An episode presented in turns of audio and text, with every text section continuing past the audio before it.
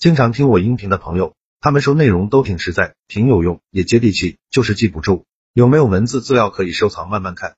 为了方便大家，我刚开了一个微信公众号，名字就叫做说话细节。公众号计划更新一千个口才情商技巧，非常值得反复阅读。现在已经更新一百多条了。新关注公众号的粉丝，免费领一本二百页的纸质书，书名就叫做回话的技术，提升口才情商。效果比较好，不管你什么时候听到这条音频，只要你去公众号说话细节的菜单栏登记领书，免费送书的承诺都有效。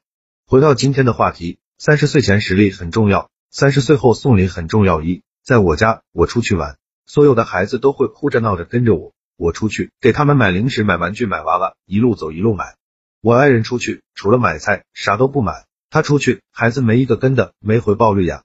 小孩子都懂得道理。二，只要不知道市场价格，所有的送礼都是瞎扯淡。如果人心有温度，这个世界就不会有伤害。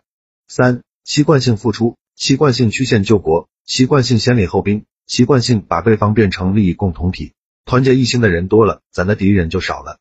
四，学会了送礼，也就学会了资源优化配置。不会送礼，老老实实做人，即使业绩出类拔萃，依旧会被边缘化。更不用说不会送礼，业绩又做不出来的人了。为什么地球是圆的？就是谁更圆滑，谁就可以滚很远很远。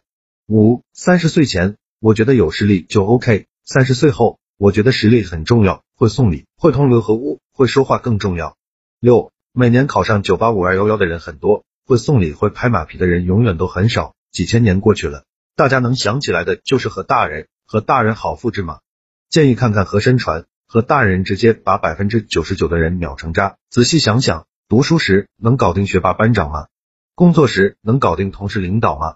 七，改变命运是从尊重常识开始，尊重常识是从尊敬身边的牛人开始。一些人之所以牛，是遇到了比自己还牛的人，知道了牛人是怎么回事，从此人生有了方向，便开始了波澜壮阔的一生。八，大方有多重要？拿出收入的百分之三十来请人吃喝玩乐，打点关系，还怕没人帮你？财散人聚，人生在世只为一个利字，别人帮忙了。口头感谢，下次就是帮不上忙了。九，他们送礼了，一请假就批准，A 就不送礼。春节他还在值班，任性在权力面前屁用没有。十，岳父喜欢看书，他在我们家，我一天帮他在网上买一本书，他天天下楼拿快递，高兴坏了，家里的地天天拖，碗天天洗。好了，这条音频到这里就结束了。